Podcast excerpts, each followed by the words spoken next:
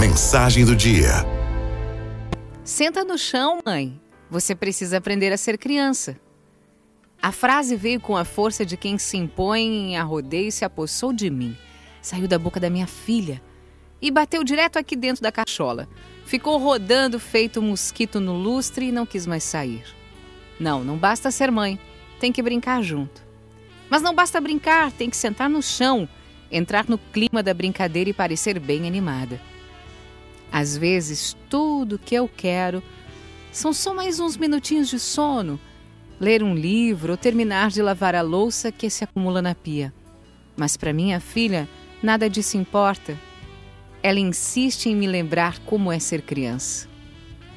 Eu não sou o tipo de pessoa com saudosismo da infância, menos ainda dos idos anos juvenis.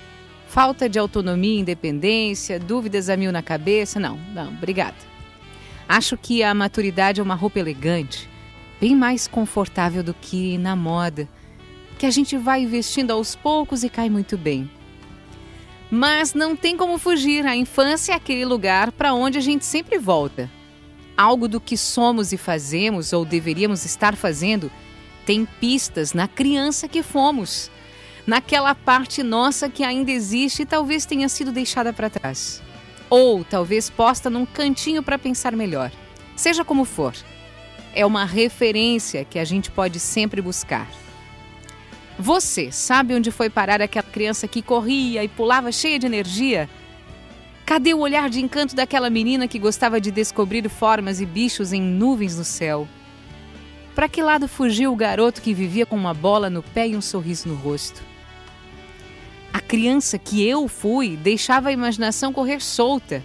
Gostava de inventar histórias, me encantava com isso, desenhava, pintava, brincava de casinha, gostava de bonecas e as várias vidas que era capaz de criar para elas.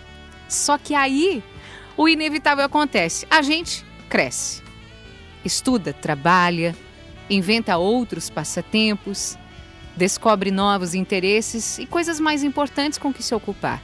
A casinha vira casa de verdade, cheia de demandas cotidianas.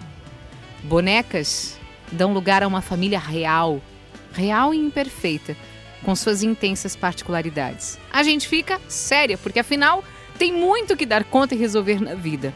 E aí, e aí perde-se no meio do caminho aquela graça da infância. Aquele jeito de imitar personagens, de mirabolar fantasias, ou como se diz, de inventar arte.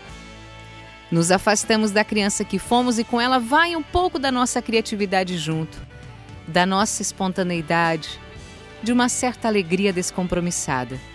E aí o restante da vida é tentando resgatar os lampejos de originalidade perdidos em algum canto qualquer.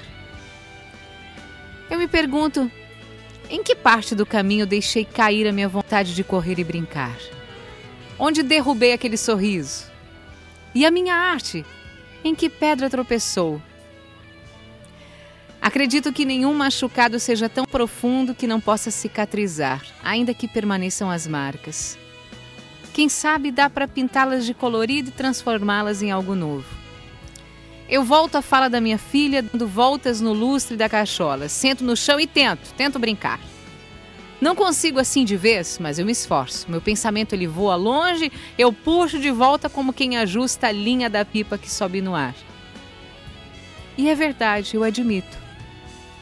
Eu preciso aprender a ser criança.